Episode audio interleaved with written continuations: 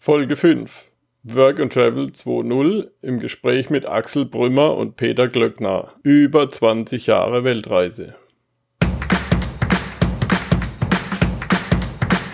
Träumst du von einer Weltreise? Würdest du deine Weltreise gerne umsetzen? Dann bist du hier richtig. Work and Travel 2.0, der Weltreise-Podcast. Mit mir, Michael Blömecke.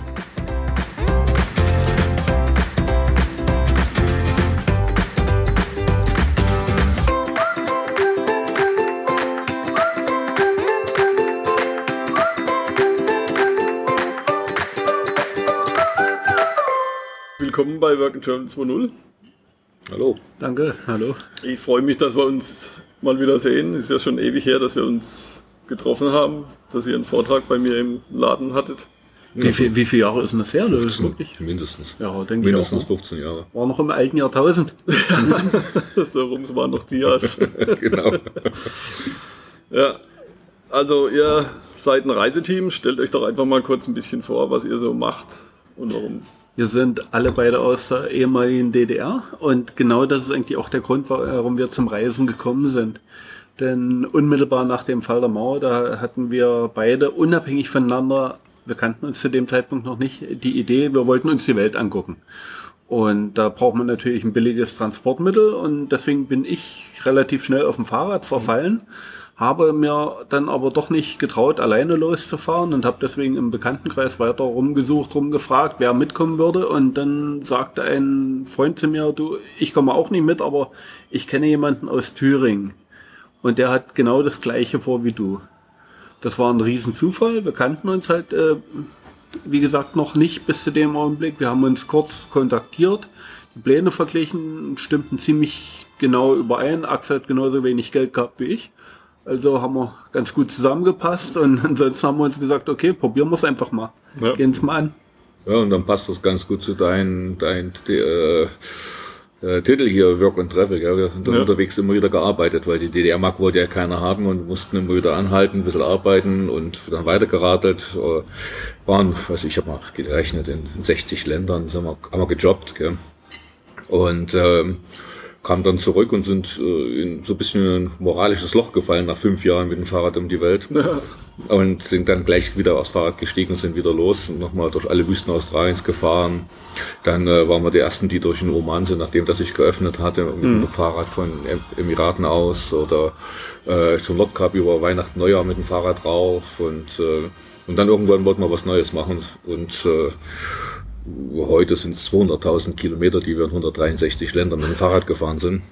Aber das ist nicht alles. Ja, und dann das sind, sind wir dann halt mit dem äh, Kajak von der Quelle zur Mündung anderthalb Jahre in Amazonas runtergepaddelt. Ja. Die Reise war so schön, dass wir sie noch mehrfach wiederholt haben. Also allein unsere Amazonas-Trips heute, wenn ich alles zusammen addiere, die erste Reise war anderthalb Jahre und die anderen immer so halb, dreiviertel Jahr, äh, kommen wir auf so achteinhalb, neun Jahre, die wir auf 40 Flüssen mit verschiedenen schwimmenden Transportmitteln zurückgelegt haben. Vorwiegend ein Kajak, ja, manchmal ein Einbaum, zum Schluss ein Floß.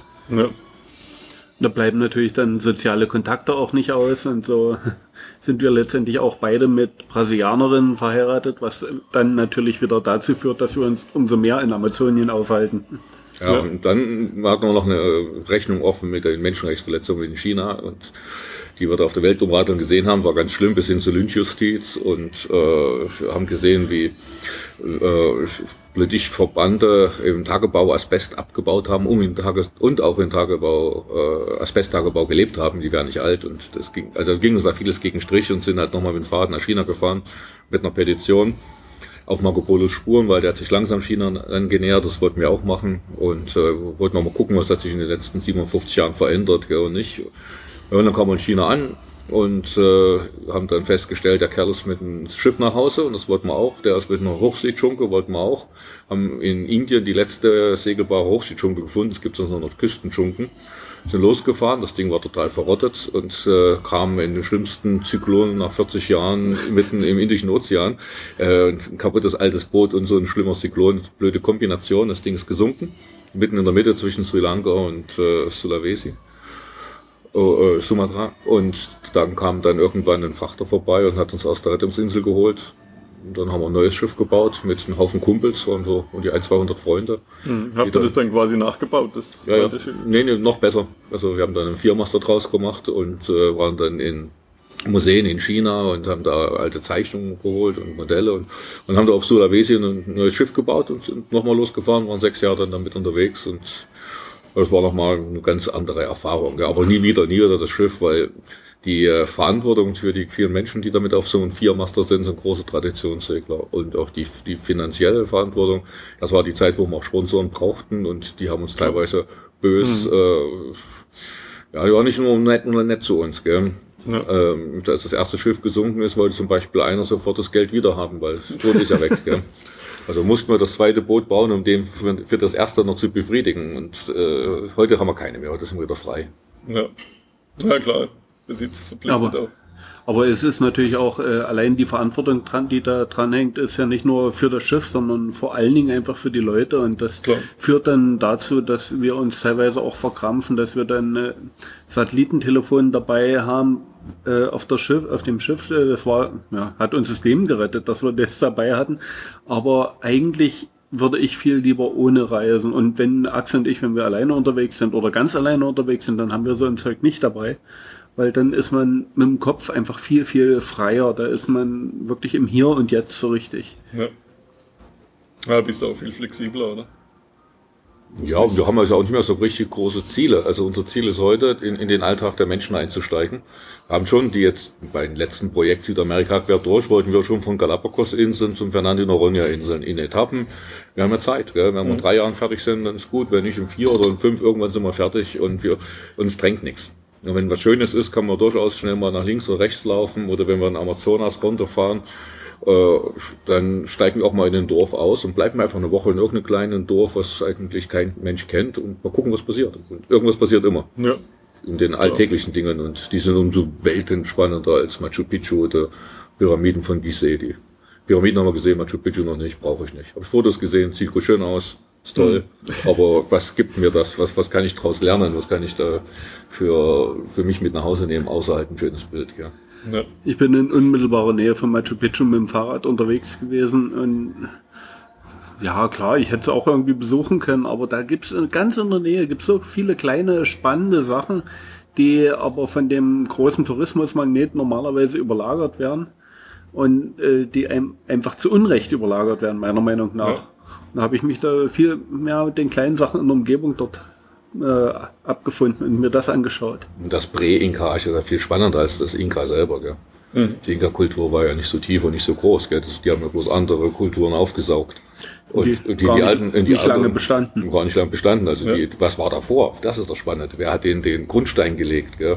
Also so, so, Machu Picchu ist bloß fotogen, das war's dann auch schon. Mhm. Ja, ich meine, das gibt's ja fast überall. Also wenn, wenn ich in Frankreich bin, da gibt's auch in, in, im Zentralmassiv gibt's Nîmes-le-Vieux und Montpellier-le-Vieux. Das sind so Felsformationen, so ganz pittoreske. Und das eine ist wunderbar berühmt und da gibt's ein großes Eintrittstor und da fahren alle rein und zahlen Eintritt. Und das andere, da ist kein Schwein, da kostet kein Eintritt. Da hast du deine Ruhe. Und Ja. ist genauso schön. In der, in der sächsischen Schweiz, die Bastei kennt jeder, aber das, die Bastei, das ist nur eine Stelle. Ja. Ja, und so suchen wir auch so den Alltag ja, auf, auf Reisen mit den Menschen, weil das finden wir so spannend. Ja. Und das ist auch das, was uns weiterhält. Gell. Wir arbeiten auch heute noch unterwegs, aber nicht mehr um Geld zu verdienen, äh, sondern um den, weiß ich, so ein Alltag in einer Fabrikanlage ist schon nochmal was Spannendes. Gell. Und wie beim früh mit einem, äh, mit einem Betriebsbus dann auf Arbeit fahren mit den Leuten, das ist schon interessant. Ansonsten leben wir heute von unseren Vorträgen, Büchern und Dokumentarfilmen und sowas. Einfach um das Leben kennenzulernen Ja, ja. von den Leuten. Genau.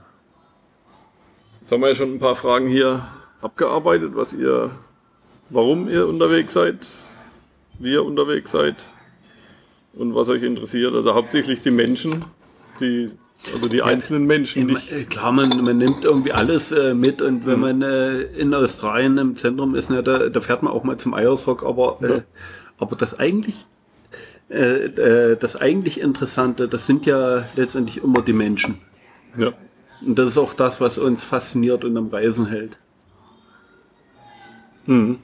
ja, die Freundlichkeit. Also wenn man, wenn man sich ja, ein bisschen öffnet, wenn man ein bisschen interessiert ist an anderen Leuten.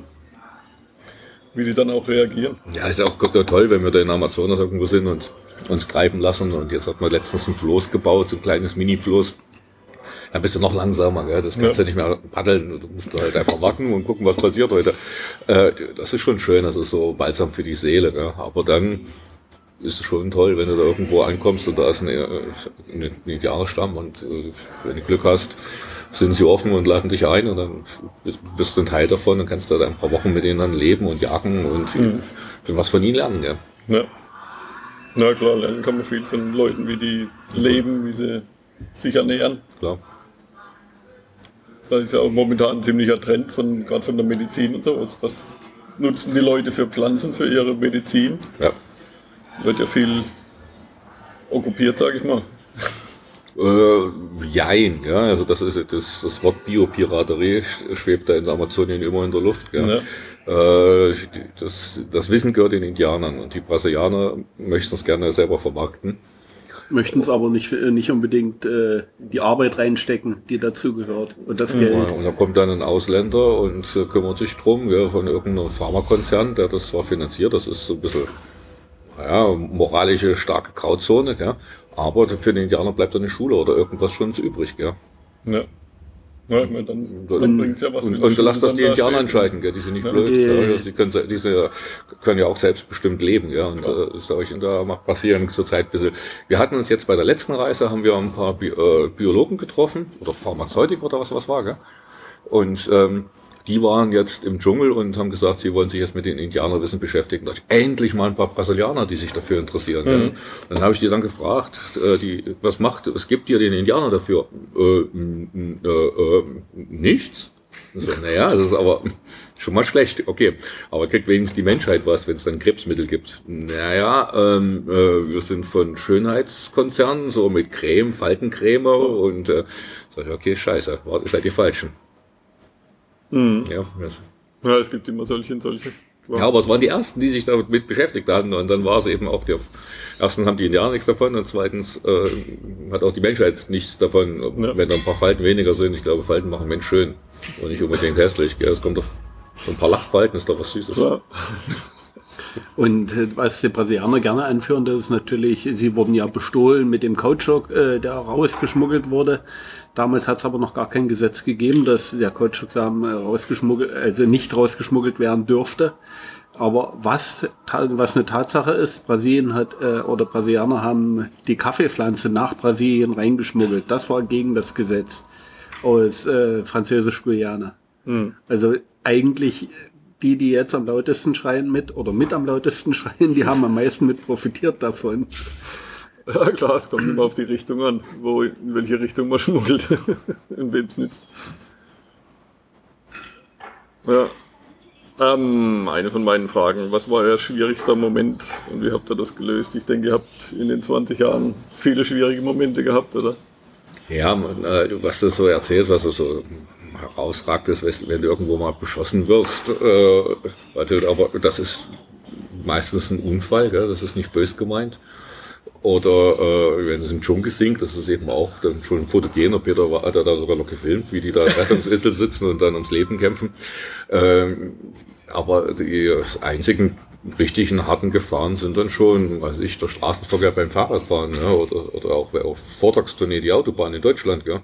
Ja. Ähm, und schwierige Momente hat es eben dann auch noch ganz eine Menge, was Bürokratie angeht. Gell? Da bist du manchmal ganz schön aufgeschmissen, vor allem bei so einem Traditionssegler, da stößt du öfters an deine organisatorischen Grenzen. Klar, Es, es gibt schon, es gibt schon Extremsituationen, die gibt's, aber die sind relativ selten. Die klingen spektaku- spektakulär, wenn man davon erzählt, aber äh, das eigentlich, äh, das eigentlich Gefährliche, das liegt einfach in dem Alltäglichen. ja. wie, der, wie ein Straßenverkehr und die, äh, und die Schwierigkeiten, Bürokratie ist äh, so ungefähr mit die schwierigste. Mhm. Ja, Ja, oder, gerade mit so einer Dschungel. Ich meine, so eine Dschungel gibt es ja nicht im Katalog, wo man jetzt da seinen Stempel draufhauen könnte. Da muss man ja dann erst nachdenken. Ja, oder unser, Improvisieren. Improvisieren. Auch, äh, auch im, im rechtlichen Raum. Ja, und Beamten sind ja nicht die Berufsimprovisierer. Nee, aber das, da helfen wir ihnen dann schon. Wir haben nicht schon die Ideen. Wir ja, geben Ihnen die Richtung vor. Oder ganz am Anfang bei der Weltumradung waren wir ja noch ziemlich unbedarft. Wir hatten ja keine anderen Sprachkenntnisse, keine Ahnung von anderen Kulturen als Ostdeutsche. Und äh, da war es schwierig, mit dem Heimweh umzugehen oder äh, mit denen erstmal auf Reise ankommen. Und da hat uns ein Unglücksfall sehr stark geholfen. Ja, sind am Anfang gerast, gell? Und man kann mit dem Fahrrad ganz schnell sein und man kann mit ja. dem Fahrrad wirklich an Land und Leuten vorbeifahren. Also Fahrrad ist nicht unbedingt äh, ein Grund, dass du ein Garant. Äh, oder ein Garant, dass du da gut irgendwo ankommst. Gell? Ja. Und so sind wir das erste Jahr gerast wie die Folgten und äh, hatten dann in Australien auf einer Rinderfarm sehr gut verdient und äh, das ganze Geld wurde uns in Neuseeland gestohlen. Wir sind übrigens noch zweimal richtig böse bestohlen worden in den 27 Jahren. Das eine Mal in Neuseeland, das andere Mal in Hamburg und äh, beide mal unsere Schuld, weil wir waren nicht so aufmerksam wie sonst. Ja. Ähm, äh, und dann hatten wir das ganze Geld, was wir in, Süda äh, in Australien erarbeitet haben, sollte für Südamerika reichen. Hätte auch sehr sparsam gegangen, wäre es jetzt funktioniert, und war es weg. Ja. Und so mussten wir in Südamerika arbeiten, in jedem Land, wo wir durchgefahren sind. Und das hat uns dann total entschleunigt nochmal, also nochmal eine Stufe tiefer. Und dann sind wir angekommen. Dann waren wir nicht mehr auf Reisen, dann war es eine Lebensart geworden. Mhm. Vielleicht auch deswegen unser Südamerika-Fabel. Wir haben andersrum um die Welt gefahren, hätte das vielleicht in Asien passieren können. Ja. Aber es ist halt in Südamerika passiert, dass wir dadurch so lange blieben und deswegen so intensiv dort waren. Mhm. Und dann seitdem ist es keine Reise mehr. Seitdem ist es unsere Lebensart. Ja. Na, ich denke, für die meisten von meinen Zuhörern und für die meisten Menschen ist es ja eher, dass sie sagen, ich gehe jetzt ein Jahr oder zwei Jahre oder drei Jahre auf Weltreise. Und, und die, die meisten nehmen ein bestimmtes Budget mit ja. und äh, in Teilen richten sich das so ein, dass dieses Budget für einen äh, bestimmten Zeitraum reicht. Aber so wie wir unterwegs waren, wir hatten halt gar kein Budget und, äh, und auch keinen zeitlichen Rahmen. Und dadurch waren wir natürlich wesentlich freier gewesen. Wir konnten mit äh, Jahren, mit Kontinenten jonglieren. Das, das war schon ein gutes Gefühl. Also eine absolute Freiheit. Und, und, du siehst auch Sachen, die du sonst nicht sehen würdest als Traveler. Es gibt Länder, die sind extrem teuer. Ja, und da gehst du nicht hin. Ja. Aber null in Bangladesch ist genauso wie null in Brunei. Und in beiden Ländern musst du einen Job finden. Und in Bangladesch findest du einen Job und verdienst anderthalb äh, Dollar am Tag. Und davon gibst du einen aus. 50 kannst du sparen, 50 Cent. Und in Brunei verdienst du halt 80, 90 Dollar und gibst 60, 70 aus. Gell?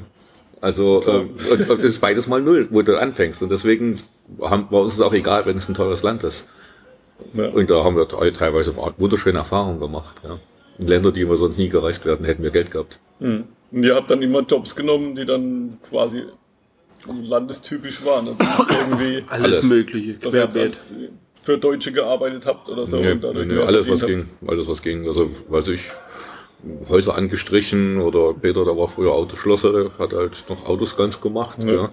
Und ähm, einem Jahr habe ich einen Film gefunden, endlich mal gefunden einen chinesischen Karate-Film, der ist äh, 94 gedreht worden und da haben wir mit teilgenommen.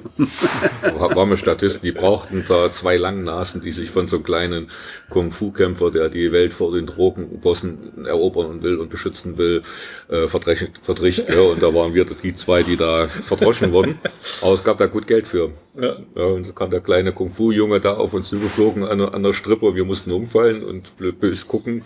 Und dafür gab es 100 Dollar am Tag. Gell? Und, und sogar mal ein Hotel, das war gut, mal eine Dusche. Gell? Mhm. Äh, oder dann in äh, in USA haben wir einen schönen Job gehabt, da haben wir Bäume gefällt zwischen Häusern, tote Bäume, die beim nächsten Sturm umfallen sollten und äh, vielleicht umgefallen wären. Und da sind wir mit der Motorsäge rauf und haben da so als Baumdoktor gell, die, mhm. die Bäume scheibchenweise abgeschnitten. Und Am Seil das Zeug runtergelassen, damit ja. es die Häuser nicht zerstört. Oder auch äh, für irgendwelche Forschungsinstitute auf einer einsamen Insel da unten im Feuerland, ein paar Pinguine gezählt. Ja. Mhm. Oder äh, in, in, Manaus, in Amazonas, auf äh, Fische gezählt, die da noch in der Hafenkloake überlebt haben und unten am Echolot vorbeischwammen. Ja. Und jeder Strich musste dann zusammen addieren. Und ja, auch da waren schon gute Jobs dabei. Ja. Vor allem sehr viel Abwechslung, so wie ja, das war, war gut. auch da haben wir sehr viel gelernt. Gell. Und dann manchmal auch eine ganz normale Fabrik. Gell. Also in Mhm. Venezuela ganz normal in so einer Fabrik, die Gabelstapler herstellte. Äh, acht Stunden die gleiche Schraubung wieder angezogen, früh mit dem Bus hingefahren, wieder abends zurück und in unseren äh, Favela-Viertel, gell, weil wir haben uns dann ein Zimmer gemietet irgendwo und das billigste ist halt in den Slums und dann Ja. wohnst du dann halt dort. Gell. Und du kriegst dann eben auch hautnah äh, das Leben der Menschen vor Ort mit. Gell. Hm. Und meine Frau, die ist ja Brasilianerin. Wir haben da in, in Hardcore-Favela in Salvador de Bahia dann, eben, dann nebenbei auch so ein kleines Projekt aufgezogen und äh, mit einer Schule und oh, das ist privat. Nebenbei haben wir noch ein ganz großes in Santa Cruz de la Sierra in Bolivien für Straßenkinder.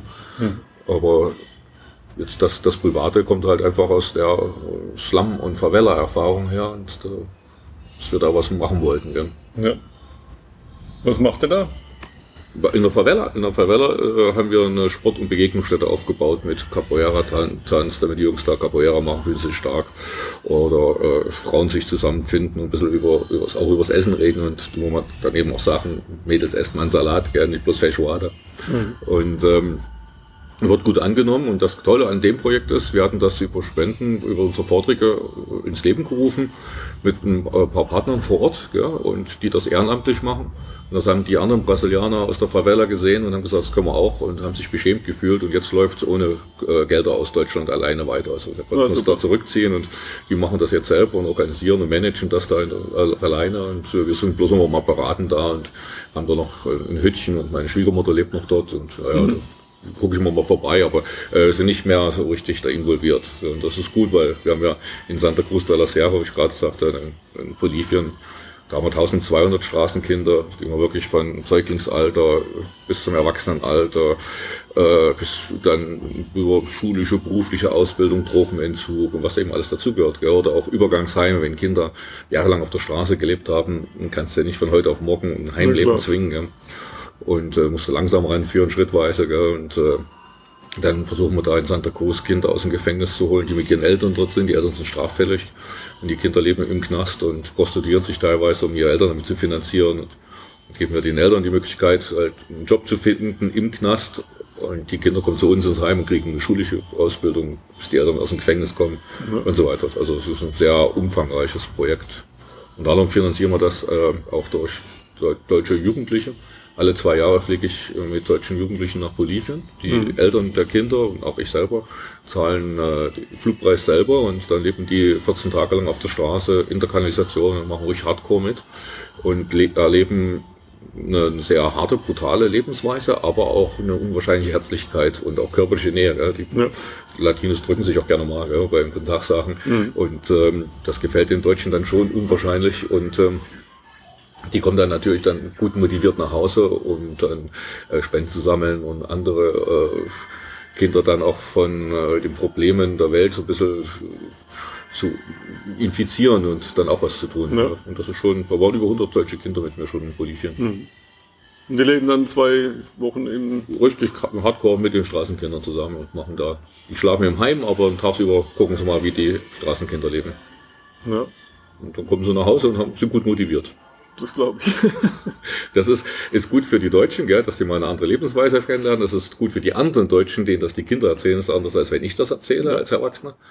Äh, es ist gut für die bolivianischen Kinder, weil ohne Grund, also es ist nicht berechtigt, aber wir Deutschen werden öfters verherrlicht im Ausland. Und wenn da einer aus Alemannia kommt und sich mit ihnen auf eine Stufe begibt, gibt das den Kindern so viel Selbstwertgefühl und Kraft, sich selber schon aus, aus, ein bisschen aus der Misere zu helfen und auch unsere Projekte anzunehmen. Und es bringt Geld, weil, Klar. weil die, die Deutschen dann äh, Gelder sammeln. Und das ist rundherum eine runde Sache, das ist schon gut. Super. Hm.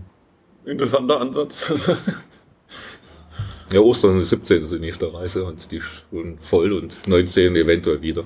Weil es Mhm. jedes Mal für mich doch auch, äh, ich muss mir Zeit nehmen, ich muss das organisieren, ich muss mitfahren, ich muss dann auch Fluggeld aufbringen, selber privat, gell? Ja. Und äh, die Verantwortung und das alles in Summe. äh, Es ist etwas ermüdend nach 25 Jahren, die wir das machen. Klar. Aber Und du hast noch keinen gefunden, der dich dann quasi Nee, mal ablösen Das möchte. hat mal jemand anderes gemacht, aber es hat nicht so den Effekt gebracht, weil er nicht so von Anfang an da drin ist. Wir haben das Projekt übernommen, da waren das 40 Kinder und heute sind es 1200. Ja. Äh, wer steckt da so tief drin wie, wie wir? Gell? Eigentlich. Und wie, niemand. Und deswegen Müssen wir schon weitermachen. Passt schon. Steht's und fällt's mit euch, das Projekt? Nein, nee, nee, das, das geht auch alleine weiter. Also ich denke schon. Also ich meine, das ist das keiner- Projekt mit den Reisen, Das mit, ja, Austausch. auch das geht weiter auf eine andere Art. Gell. Jeder Mhm. ist ersetzbar. Es ist nicht so, dass das danach zusammenbricht. Gell. Aber es wird auf eine andere Art gehen. Und im Ja. Moment haben wir das Gefühl, dass es, solange wir da sind, äh, der Art, wie wir uns das vorstellen, eben besser ist, wenn wir es machen. Hm. Ja. Oh, ich denke, Ja. wir werden mit dem Projekt alt. Wir hatten ja mal so den Traum, dass wir alle Kinder von, von Santa Cruz an der Straße kriegen, aber das war sehr utopisch. Und werden im Moment eher mehr. Ja. Obwohl die Wirtschaft in Bolivien steigt, äh, aber das halt nur auf dem Altiplano und wir sind im Tiefland. Es ist eher umgedreht. Ja, seit die große Flucht aus dem Hochland einsetzt. Ja, klar. Und vom, vom Hochland alle runter und finden unten nichts. Ja, Wasser erhoffen und landen auf der Straße. Hm. Und Straßenkinder pflanzen sich auch auf der Straße fort. Gell? ja. Produzieren Nachwuchs. Ja, ja.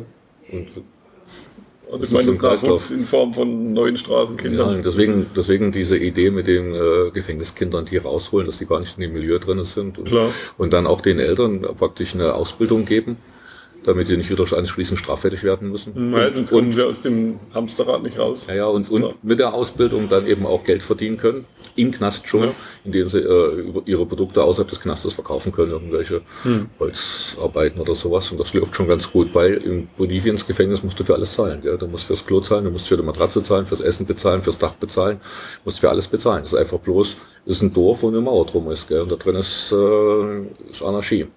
Hm. Und da hast du mehrere Möglichkeiten, also irgendeinen Job zu machen oder am besten halt, du hast Kinder, die dürfen raus und rein, dass die Drogen und Waffen schmuggeln und dann auch äh, zur Prostitution verkauft werden. Ja.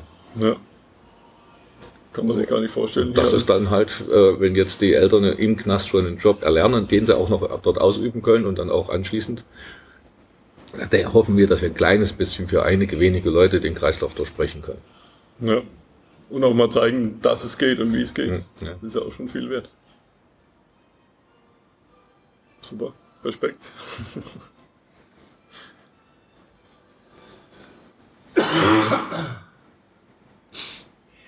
Wie ihr das finanziert und das Geld für den Trip verdient, haben wir jetzt ja auch schon besprochen. Also ihr habt im Prinzip mit null Budget angefangen. Ja, die DDR-Mark wollte ja keiner haben. Ja. Ja. und habt euch einfach durchgewurschtelt, sage ich jetzt mal so. Wir haben am Anfang halt in den Ländern gearbeitet und Ja. heute arbeiten wir als Journalisten. Mhm.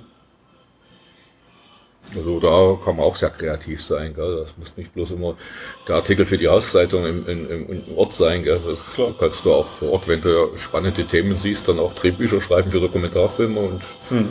Dann kommt ein Team, die dann drehen und du hast das alles vor vorbereitet, hast die Kontakte gemacht, die, die sozialen Ja. gell? und, Recherchiert. und recherchiert und das Ganze dann auch in eine vernünftige Idee gebracht und dann kommt die und drehen's, wird's geschnitten und vielleicht auch gesendet.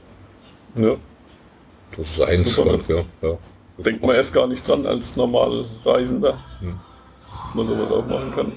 Ja, wenn man die Kontakte hat zu Themen, muss auch gut drinstecken in dem Thema. Ja, Also- das, das ist nicht äh, einfach damit getan, dass man einfach Reisender- mal irgendwas gesehen hat. äh, So, Nee, klar, ich man meine, das musste muss ja wirklich- auch schon. Also zum Beispiel in der brasilianischen, äh, äh, der afro-brasilianischen Religion, ja, das ist äh, Candomblé, das ist wirklich die brasilianische Voodoo-Form, äh, die zu verstehen und sich da reinzuführen. Äh, ich habe acht Jahre lang Bücher gelesen, bis hin zu Doktorarbeiten und äh, langsam daran und meine Schwiegermutter ist da stark involviert, gell, äh, als halbe Priesterin und dann irgendwann hat's knack gemacht und dann eben sind wir dann dort anerkannt, können mitmachen äh, haben das Vertrauen und dürfen auch mal jemanden vorbeibringen. Auch jemand, der mal eine Kamera hält, weil es eben uns auch vertraut wird, dass das dann nicht in so ein falsches Klischee fällt. Gell? So, so, so, Ja. so.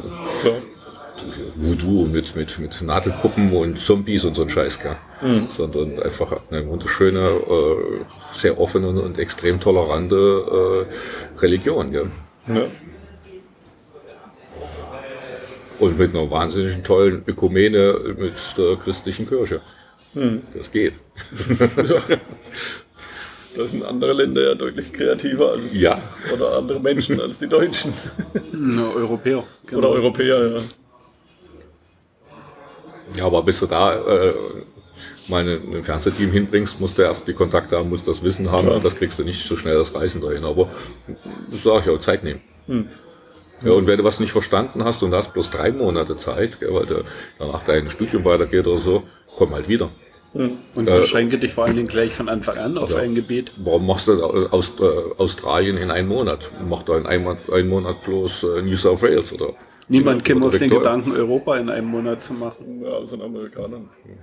Ja, aber die, haben dann, die haben dann aber auch nichts gelernt in der Zeit. Ja, klar. Ja, wir haben auch schon äh, Reisebüros gesehen, die geworben haben, bezauberndes Südamerika in elf Tagen. Ja. ja, klar, das ist ja dann im Prinzip nur die, Klischee, die Klischees abgearbeitet Naja, und dann aber Südamerika, äh, verstärkt und fertig. Ja, ja. Deswegen, äh, geh auf, wenn, auch in ein Gebiet, ja, lass dir Zeit. Und wenn, wenn du das Gefühl hast, äh, das interessiert dich und bist hast noch nicht ganz begriffen, komm zurück. Ja. Und komm drei, fünfmal zurück oder zehnmal und dann nimm dir das nächste Gebiet vor. Hm. Ja, das musst nicht so wie wir jetzt mehrere Jahre am Stück reisen, ja. Aber dann in der Zeit, die du hast, dann denke ich eher intensiv, weniger einpacken. Klar. Und wenn du aber keine familiäre Bindung oder so hast, dann ist es schon schön, wenn du dir selber kein Zeit- oder räumliches oder finanzielles Limit setzt. Aber das Ja. musst du dir eben dann von deiner familiären oder, oder deiner Studiensituation oder so erstmal leisten können. Oder im Kopf so frei sein. Ja, ich denke, der Kopf ist das Hauptproblem, oder? Das geht auch mit Familie, gell? Also das kann, man kann ja auch mit Familie reisen. Und, es ist, man kann viel mehr machen, als man denkt. Gell? Auch im Alter viele Sachen, ja, ich bin da, viel, bin da viel zu alt für. Also meine Oma ist mit 70 mit uns durch Neuseeland, äh, mit 74 mit dem Fahrrad nochmal du- durch die USA, mit 91 nochmal durch Südamerika für sechs Monate. Ähm, klar, muss man gesund sein, aber das ist das nächste Thema. Man kann auch krank eine ganze Menge mehr machen, als man denkt.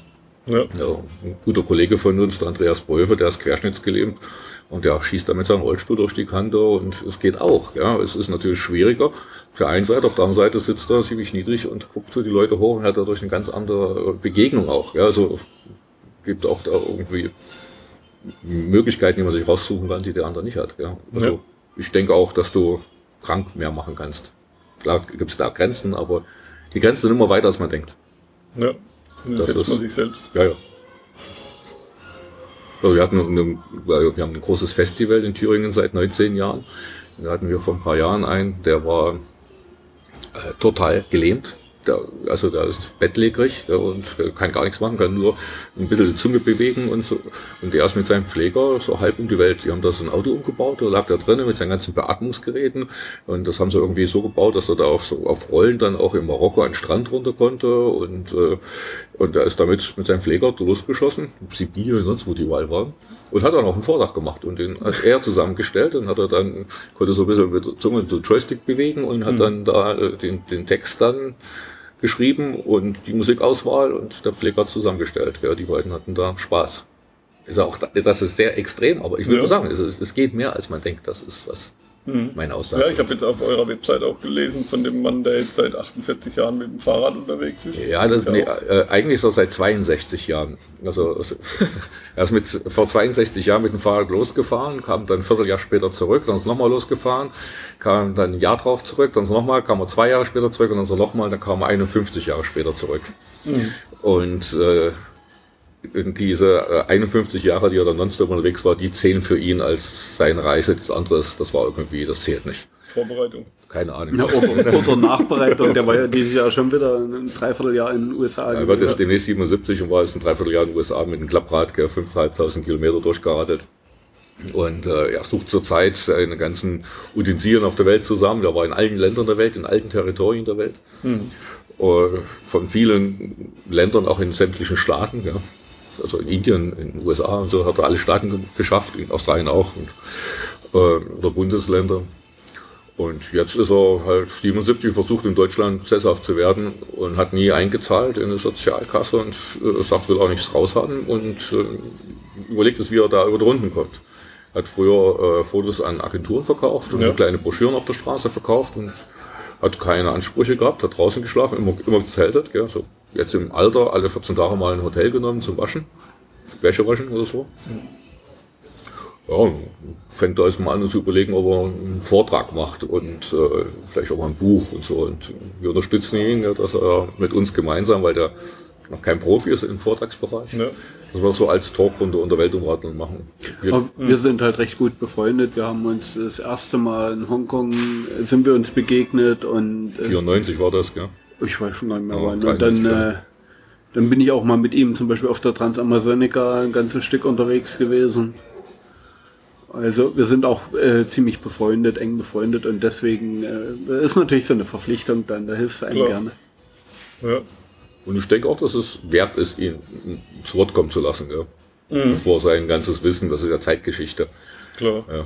Also die coolste Frage, äh, äh, coolste Antwort, gell? die meistgestellteste Frage ist eigentlich, wie schaffst du es in Länder wie Nordkorea, Saudi-Arabien und sowas reinzukommen, wenn du in allen Ländern warst, gell? Die Antwort von ihm, die ist genial. Ich habe es versucht und wenn ich es nicht geschafft habe, habe ich gesagt, komme ich mal wieder. Und dann habe ich es wieder und wieder versucht. In 50 Jahren, irgendwann hast du es geschafft. Okay. Dann würde ich sagen, schreiten wir mal zur Blitzlichtrunde. Welchen Tipp habt ihr für meine Hörer? Haben wir, glaube ich, schon gesagt. Zeit lassen. Zeit lassen. Welches Buch würdet ihr für die Vorbereitung empfehlen oder welches Info oder Also ich, ich persönlich empfehle immer die Geschicht, geschichtliche Werke über die entsprechenden Gegenden, wo man hinfährt, weil die Geschichte, ohne die Geschichte kann man die Gegenwart nirgendwo erkennen, äh, richtig einordnen. Das Also, klappt einfach nicht. Das ist nicht ein Buch. Ja? Also Ja. Such dir die Geschichte oder die Religion und Kultur und Bücher raus. Also die Reiseführer lass weg. Es sei denn, du willst gucken, wo du nicht hinfahren sollst. Oh, der, der geschichtliche Teil ist manchmal noch Genau, interessant. der aber- kannst du noch lesen, gell, aber sonst kannst du vergiss die Reiseführer. Er, er, er erobert dir das Land selber, ja, in Ruhe. Ja. Und lass dich auf die Menschen ein, die sagen dir schon, ey, da hinten ist ein Tempel, geh da mal hin. Hm. Ja, und das ist vielleicht nicht der Tempel, der gerade in irgendeinem Reiseführer steht. klar? Oh, Und äh, man kann auch mal das GPS weglassen. Also das ist auch nicht so verkehrt. Da fragst du nämlich Leute nach dem Weg und dann hast du dann auch noch herzliche Kontakte. Gell? Ja. ja, man kann ja trotzdem fragen. Also Das machen ja die meisten nicht. Die gucken da auf ihrem Fahrradcomputer mit GPS und dann ihr, ihr Blog lassen sie dann jeden Abend dann aus dem Hostel da äh, die, die Route runterladen. Gell? Und deswegen, also, frag Leute nach dem Weg. Das glaube ich, was wir tolle, für tolle äh, Bekanntschaften deswegen gemacht haben. Was dir äh, GPS sowieso nicht sagen kann, ist, ob die Piste befahrbar ist, ob du da überhaupt irgendwie durchkommst. Äh, das weiß kein GPS. klar. Und da bist du auf Leute eh angewiesen. Hm. Ja. ja, sofern, sie, sofern du die Sprache dann sprichst. Also Oh, aber auch ohne Sprache, also mit Händen und Füßen, da kann man sich dermaßen also gut unterhalten. Das ist echt Mhm. überraschend, Wir wenn man sich da mal ein bisschen Mühe gibt. Wir sind 92 durch den Gran Chaco gefahren, das ist so eine Halbwüste unten in Paraguay, Bolivien, Argentinien. Und da sollte eine Straße durchgehen, die um diese damalige Zeit, heute ist asphaltiert, äh, mehrere Schmuggelpisten waren. Ja? Und also keine Straße. Und äh, da haben wir einfach einen Zettel und einen Stift genommen und haben immer die Leute gebeten, sollen die Straße mal auf, aufmalen. Und dann haben wir da so 10, 15 solche Zettel gehabt und haben dann das Mittelmaß genommen und dann wussten wir etwa, wo es lang geht. auch eine Möglichkeit. Was ist euer nächstes Reiseziel? Oder was ist euer nächstes Reiseprojekt? Ich meine, mit einzelnen Zielen gebt ihr euch ja nicht unbedingt immer ab, oder? Naja, unser Ziel ist immer wieder Amazonien, weil wir da zu Hause sind. Gell? Und äh, äh, unser Projekt in Bolivien. Aber äh, das nächste Projekt, das ist, ähm, wir wollen jetzt nochmal 30 Jahre später unsere Weltumradung nachreißen mit Tagebuch in der Hand von damals und äh, teilweise unsere Kiddies mitnehmen und äh, dem mal vorlesen aus dem Tagebuch, wie die Welt vor 30 Jahren genau hier an dieser Stelle aussah. Und dann mal die Leute aufsuchen, die wir damals getroffen haben, haben sich ihre Träume erfüllt, äh, hat sich was verändert, äh, religiös, äh, kulturell, landschaftlich, äh, Ja, Wünsche und äh, super. hm, Das ist so auch so für uns. Ich freue mich riesig drauf, da gegen wieder zurückzukommen Mhm. und vielleicht auch in das eine oder andere noch mal ein bisschen tiefer einzutauchen. Ja. Wie alt sind eure Kids? Äh, zwischen minus null, ja, da ist der Peters drittes kommt unterwegs. und äh, ich sag, mein Großer ist 25. 25. Mhm. Oder klein ist 22, da liegt ein bisschen was dazwischen. Ja. Ne, der kleine ist 2, sorry.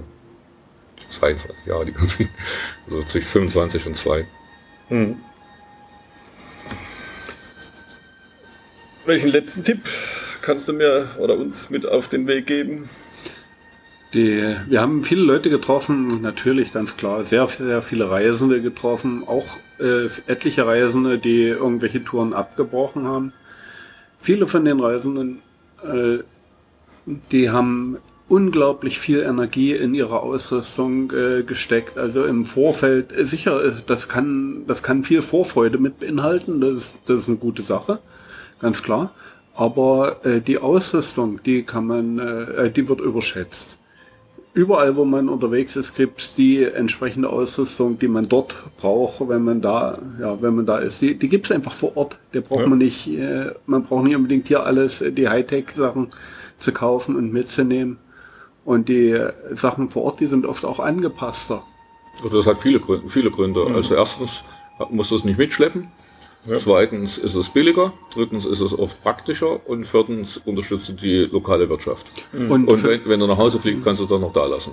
Und fünftens ist es auch eine Sache, äh, viele Touristen haben ja Angst vor Überfällen und sowas.